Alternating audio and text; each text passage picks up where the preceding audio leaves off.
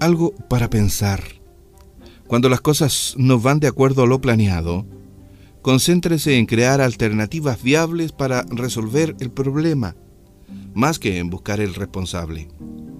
Los líderes exitosos aceptan la responsabilidad por las malas situaciones, independientemente de las circunstancias. Ellos se concentran en lograr los resultados deseados, no en buscar los defectos.